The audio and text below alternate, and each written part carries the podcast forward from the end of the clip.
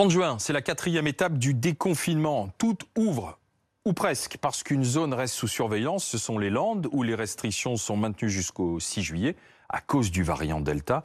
Anthony Lebos est à Mont-de-Marsan pour BFM TV. Anthony, vous avez pu euh, croiser, rencontrer les Landais, la population, les professionnels aussi, qui se retrouvent donc pour le moment en sursis jusqu'au 6. Euh, très heureux du tout, ils sont pas contents. C'est vrai que euh, les Landais font figure un peu d'exception. Aujourd'hui, pas de quatrième phase du euh, déconfinement à cause de ce variant Delta anciennement appelé Les jauges est dans les commerces, dans les restaurants, dans les lieux culturels. Les restaurateurs, justement, qui sont pas ravis du tout parce que ils voient cette jauge à l'intérieur de 50% prolongée jusqu'au 6 juillet inclus. On a été des bons élèves protocole sanitaire variable d'ajustement. Voilà ce qu'ils nous disent. Écoutez justement Bastien et les restaurateurs en plein cœur de Mont-de-Marsan. Son témoignage au micro Godor Semaine. dans les Landes à Mont-de-Marsan avec euh, Anthony Lubos pour BFM TV. Mais reprenons euh, les données factuelles en ce qui concerne ce département. Avec vous, euh, Magali Chalet, quelle est la situation sanitaire dans les Landes? Dans les Landes, le taux d'incidence est de 50 cas, oscille autour de 50 cas pour 100 000 habitants. Je vous le rappelle, c'est le seuil euh, d'alerte, alors que dans le reste de la France, au niveau national, il est de 18,5 euh, en moyenne. Le variant Delta est aussi plus présent euh, dans les Landes. Hein. Selon le directeur départemental de l'Agence régionale de santé, la part du variant Delta est très importante. Selon lui, le pourcentage avéré de ce variant tourne autour de 45% et on va frôler les 50% dans ce département, alors qu'au niveau national, il est de l'ordre de 20%. Les autorités insistent donc, bien sûr, sur l'importance de la vaccination dans le département. Exactement, et plus particulièrement à l'approche des vacances et de l'arrivée euh, des touristes. Hein. Il faut savoir que le taux de primo-vaccination dans ce département est de 58%. C'est l'un des plus euh, élevés du pays, sachant qu'au niveau national, il est de 50% euh, dans la population générale et que seuls 33% des Français sont complètement vaccinés. Magali Chalet, concernant les données des Landes et la vaccination. On va continuer d'en parler justement de ce déconfinement, les Français en liberté surveillée, les Landes qui restent à focaliser l'attention Margot de Frouville, chef du service santé de BFM TV, Benjamin Duhamel, journaliste euh, politique, parce que le gouvernement, bien sûr, a toujours en tête ce clignotant en disant que peut-il se passer cet été? Que va-t-il se passer à la rentrée? Quelles sont les mesures à prendre? Et nous sommes avec le professeur Gaudry, professeur de médecine intensive réanimation à l'hôpital Avicenne. Bonsoir, professeur Gaudry. Bonsoir. Euh, là, on déconfine. Les Landes, ça clignote légèrement. Faites-vous partie des médecins inquiets des médecins attentifs. Euh, quel est votre état d'esprit ce soir? Ah bah, Attentif, je pense que ce n'est pas, la, pas la mauvaise... Euh, oui, c'est plutôt le bon mot. Non, écoutez, c'est normal qu'on déconfine, c'est normal qu'on reprenne une vie normale. En plus, on en a toutes les possibilités grâce au vaccin. Donc, euh, c'est parti. Il faut, il faut revivre à peu près normalement, faire attention, avoir un certain nombre de précautions, surveiller les indices, les indices épidémiques qui nous donnent des informations importantes, et puis promouvoir la vaccination à 100%. Mais ce variant Delta, donc, si je comprends bien, ne, ne vous inquiète pas, pas, plus que cela. Je vous dis, je suis attentif, je suis pas inquiet. Je serais inquiet s'il n'y avait pas de vaccination. Donc euh, là, le variant Delta, il est accessible à une protection grâce à la vaccination. Et on sait très bien que même s'il va y avoir une augmentation des cas, c'est quasiment arithmétique. C'est quoi une, une, augmentation des cas et c'est quoi le variant Delta qui prend la main Il va y avoir une réascension du nombre de cas. Voilà. Mais l'effet sur l'hôpital et les formes graves et les décès euh, sera plus faible que précédemment parce qu'on a réussi à vacciner une grande partie de la population la plus fragile, c'est-à-dire les personnes âgées, les personnes avec des comorbidités. Mais c'est pas pour ça qu'il va pas y avoir un certain nombre de dégâts dans la population non vaccinée. Il y en aura. C'est ce qui a encore en ce moment. Hmm. Il y a des malades qui arrivent en réanimation. La quasi-totalité sont des non vaccinés. Et ça sera le cas encore plus tard. Donc ça sert d'avertissement pour tous ceux qui nous regardent ce soir et qui sont encore euh, hésitants euh, par rapport à, la vaccination. Bien sûr, il n'y a aucun doute. Il faut se faire vacciner si on veut éviter d'être en réanimation en septembre ou en octobre euh, parce qu'on s'est dit que c'était terminé et qu'il ne se passerait rien. Non, il faut se faire vacciner. Il faut que la hmm. couverture soit maximale. Alors justement, cette progression du, du variant Delta, comment est-ce qu'on la regarde Comment est-ce qu'on l'observe Margot de Frouville? On n'a pas, on peut pas dire très précisément. Euh, le variant Delta représente tant de des contaminations en France, contrairement à ce que dit par exemple le ministre de la Santé, parce que quand il dit 20%, en réalité hier c'était 19,4% des tests PCR criblés qui représentaient la mutation 452R euh, qui est présente dans ce variant Delta. Hmm. Comme on ne séquence pas tout, on ne peut pas avoir une idée exhaustive. En revanche, on voit que euh, selon cette estimation de criblage, des tests criblés, sa présence aurait doublé en quelques jours, en moins d'une semaine. Au Royaume-Uni, c'est allé extrêmement vite. En un mois, le variant Delta a écrasé tous les autres avec les résultats que l'on connaît aujourd'hui. On est à en moyenne 19 000 cas quotidiens euh, détectés euh, donc, sur la semaine écoulée et euh, donc ça progresse de 73% sur une semaine. Mais les hospitalisations, heureusement, ne suivent pas cette dynamique, puisqu'on est plutôt sur une augmentation de 10% par semaine, avec euh, un, peu plus de 220 nouvelles admissions chaque jour dans les hôpitaux britanniques par des patients en Covid. Justement, où en sont les Britanniques dans, la vaccination? Ils, sont ont vaccinés AstraZeneca, il faut le rappeler. Hein, Aux deux tiers AstraZeneca, euh, contrairement à chez nous, on a majoritairement utilisé du, Pfizer, et ils ont euh, en gros deux mois d'avance sur la France en termes de couverture vaccinale. Nous, si on regarde ce soir la France, on est à un Français sur deux qui a reçu au moins une dose et un Français sur trois qui est totalement euh, protégé. Si on regarde plus précisément au niveau euh, des adultes, on est à 84% des, adultes britanniques qui ont reçu au moins une dose et 62% les deux. À chaque fois, c'est 20 points de plus que la couverture vaccinale française. Oui, d'accord. Mais la, crainte, c'est que la vaccination se tasse, professeur euh, Gaudry, parce qu'on voit qu'au niveau des premières injections, hier, on avait des chiffres qui montraient une baisse. Alors, je ne sais pas si on est dans une phase de nouveau de réaccélération ou pas, mais, l'inquiétude, elle est là. Hein. Mais l'inquiétude, c'est pour les gens non vaccinés. Oui. faut vraiment le redire. L'inquiétude des pouvoirs, des pouvoirs publics. Euh, bah, l'inquiétude des pouvoirs publics, bien sûr. Bien sûr, c'est d'atteindre une protection vaccinale complète pour éviter qu'on euh, se retrouve avec un système hospitalier qui est obstrué. Mais j'étais euh, hier en conférence avec un collègue qui travaille à Londres, qui est réanimateur, et c'est exactement ce qu'il disait. Oui, on a une augmentation du nombre de cas. En réanimation, on a une augmentation très faible parce que justement, on a, vacciné un grand nombre de personnes les plus fragiles, encore une fois, mmh. et les seuls personnes qui arrivent en réanimation et qui décèdent sont des jeunes non vaccinés. Et pourtant, oui, mais pourtant, je suis sûr, dans votre service, dans votre hôpital, vous avez des soignants qui ne sont pas vaccinés. Vous rencontrez tous les jours des gens qui ne sont pas vaccinés. Dans mon hôpital, de moins en moins, parce qu'on a fait une grosse campagne euh, euh, d'information autour de la, de, de, de, la vaccination. Mais il est vrai qu'il y a un certain nombre de structures, notamment dans les EHPAD, où on arrive à des taux de vaccination chez les soignants qui sont, je vous le dis, comme je le pense, honteux. Voilà, c'est honteux d'arriver Qu'est-ce que vous leur dites à vos, à vos, confrères, à vos collègues médecins alors, Et aux soignants et autres Je leur dis qu'il faut se faire vacciner parce que ça va. Ah ben les injonctions, ça ne suffit pas. Mais je vais vous dire ce que je pense exactement.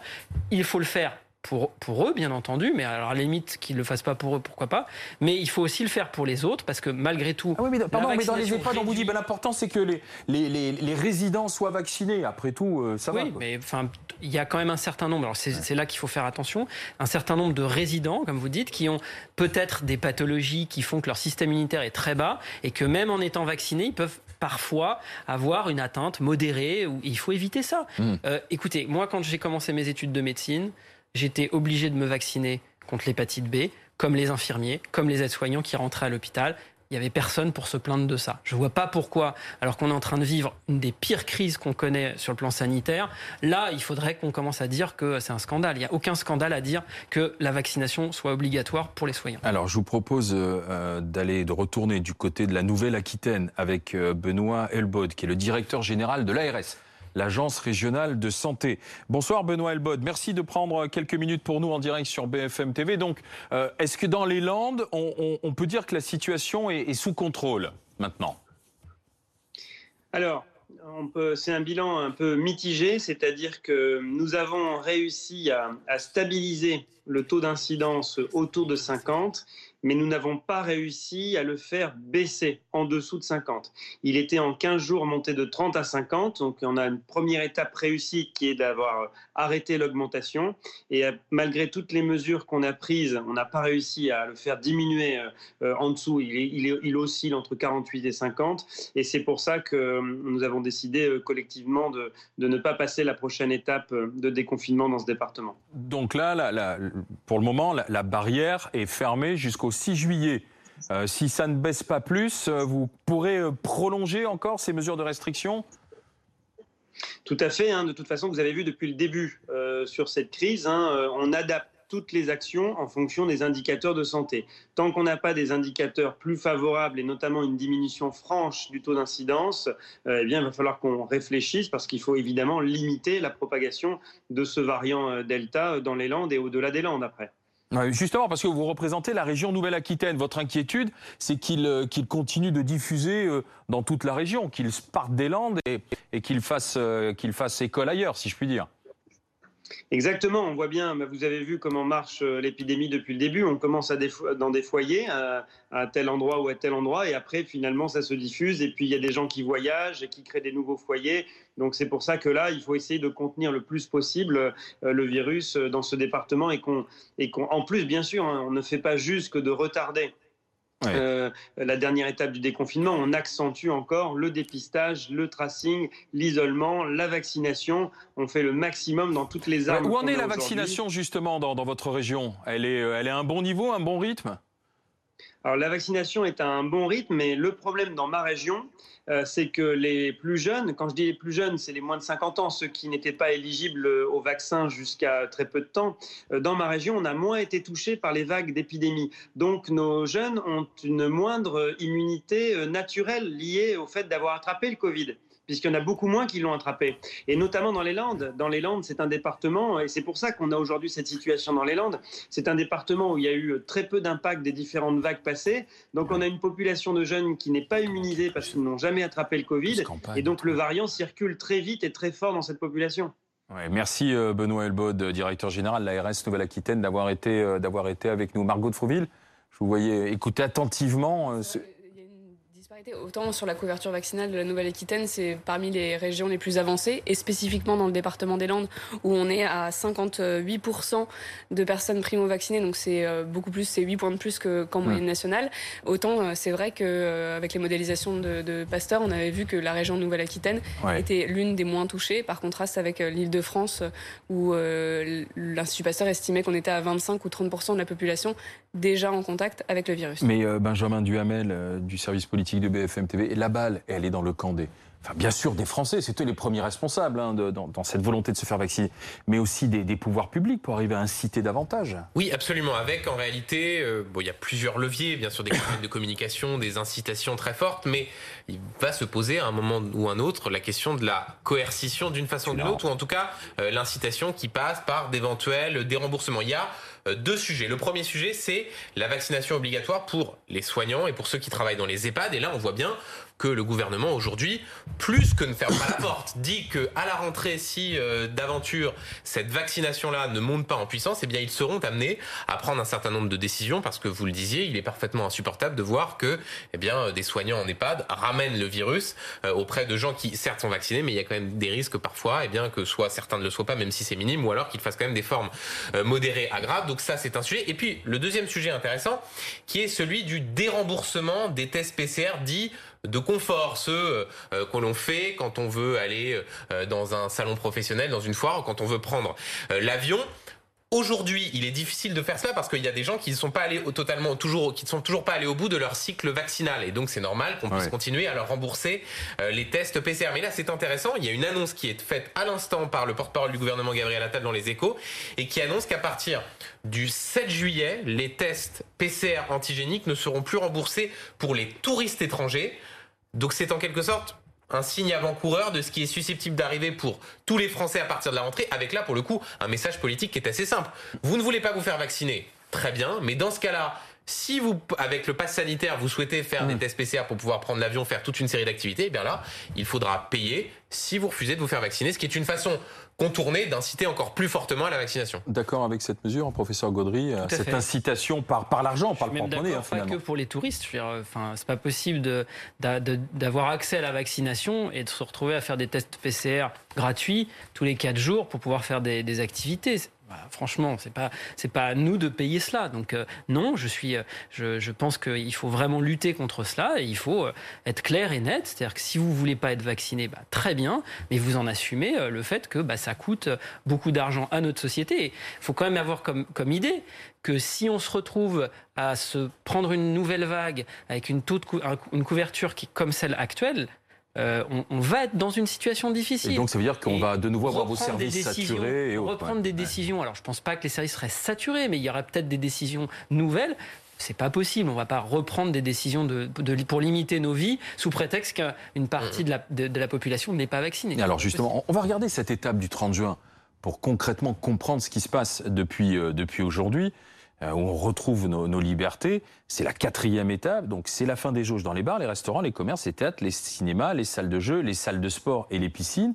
Et puis euh, on a aussi justement le retour des festivals en extérieur, plus de restrictions pour les mariages et les enterrements, la reprise des croisières, en rappelant toujours qu'il faut quand même garder les, gestes barrières. Hein. Euh, c'est plutôt utile. Euh, non? Oui, oui, c'est utile, mais on, bah, on, voit bien ce qui est en train de se passer. On va tous reprendre une vie euh, le plus proche de la normale. On va faire attention. On va éviter euh, d'être toujours sans le masque dans les zones confinées. Mais globalement, les, discothèques vont réouvrir. Donc vous voyez bien qu'on va reprendre une activité, une vie à peu près à peu près normale. Mais avec les risques inhérents. Mais avec des risques. Et donc c'est pour ça que allons-y, un dernier coup d'accélérateur. Mais justement, permettez qu'on regarde concrètement ce qui va changer. Ce soir, retour des concerts.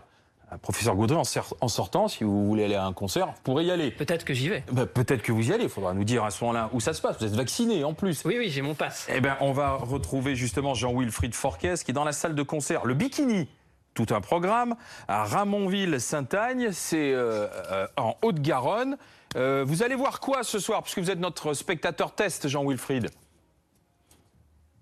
Sébastien Tellier au programme ce soir, c'est l'un des rois de la pop euh, électro. Il va se produire sur scène euh, vers 20h, 20h30. Ici, euh, normalement dans cette salle, il y a 1500 spectateurs. Mais ce soir, attention, pour éviter justement le fameux pass sanitaire, il y aura dans la salle, et Maxime Sounia qui m'accompagne va vous montrer, 850 spectateurs, pas plus, ils entrent depuis quelques minutes dans la salle. Ils seront 850 ce soir. Il n'y a pas obligation de, distanciation. En revanche, ici ce soir, le masque est obligatoire. On a déjà vu des, spectateurs qui sont ravis, évidemment, ce soir, de retrouver cette salle mythique de spectacle dans la région toulousaine.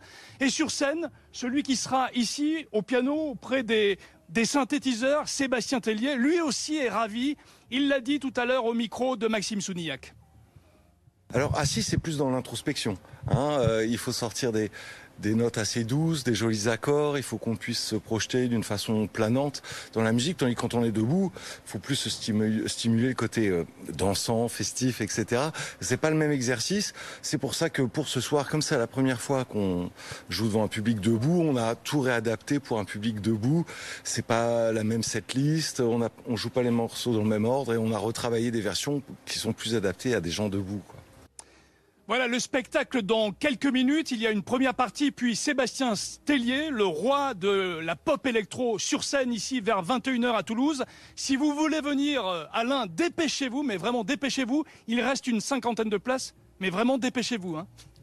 Merci Jean-Wilfried Forquès. Ramonville-Saint-Agne, la salle Le Bikini pour euh, le concert de Sébastien Tellier. Euh, Benjamin Duhamel, un mot Vous voyez, le, plaisir de, Jean-Wilfried Forquès et de ceux qui vont pouvoir assister à ce spectacle de Sébastien Tellier euh, tout à l'heure. Et imaginez là pour le coup le risque politique qu'on aurait à la rentrée de la nécessité pour le gouvernement de prendre de nouvelles mesures de restriction pour en réalité euh, les 25% ou les 30% de Français qui ne se seraient pas euh, fait vacciner, alors que 70% auraient fait, pour le coup, ce qu'il faut pour pouvoir reprendre cette vie normale, aller au concert, aller au restaurant. Et là, cela poserait une question euh, terrible de la capacité à prendre des règles pour seulement 30%, alors que la majorité ont fait ce qu'il fallait, du risque de fracture. On a beaucoup parlé pendant la crise de la fracture générationnelle entre les plus âgés et les plus jeunes. Là, ce serait une autre fracture, fracture entre, pour le coup, ceux qui auraient refusé de se faire vacciner, quelle que soit la raison, et ceux qui leur est fait. Il y a quand même une bonne nouvelle d'un mot qu'on peut dire. Je parle sous le contrôle de Margot. L'Institut Pasteur a fait un certain nombre de, modélisations avec une potentielle quatrième vague en disant que même dans les scénarios, dans les plus mauvais scénarios, il n'y aurait pas besoin d'un confinement. C'est-à-dire qu'il faudrait certes avoir plus de gestes barrières, mais que on pourrait limiter le risque de la quatrième vague en faisant plus de gestes barrières, mais pas en retombant sur un confinement comme ceux qu'on a connus. Quand même une bonne nouvelle, il faut le dire. avec, avec, cette étude notamment dit qu'avec une couverture vaccinale de 30% pour les plus jeunes, donc les moins de 17 ans, 70% chez les moins de 60 ans et 90% chez les plus de 60 ans, on n'y est pas. Euh, il y aurait quand même un risque résiduel pour les plus de 60 ans non vaccinés qui représenterait seulement 3% de la population mais qui pourrait représenter 35% des hospitalisés. L'autre constat de cette étude, c'est que euh, les plus jeunes, hein, les moins de 18 ans, seraient moteurs euh, de l'épidémie avec 50% des contaminations. Voilà le point complet ce déconfinement. Quatrième étape, euh, risque variant Delta et la vaccination. Merci messieurs, dames.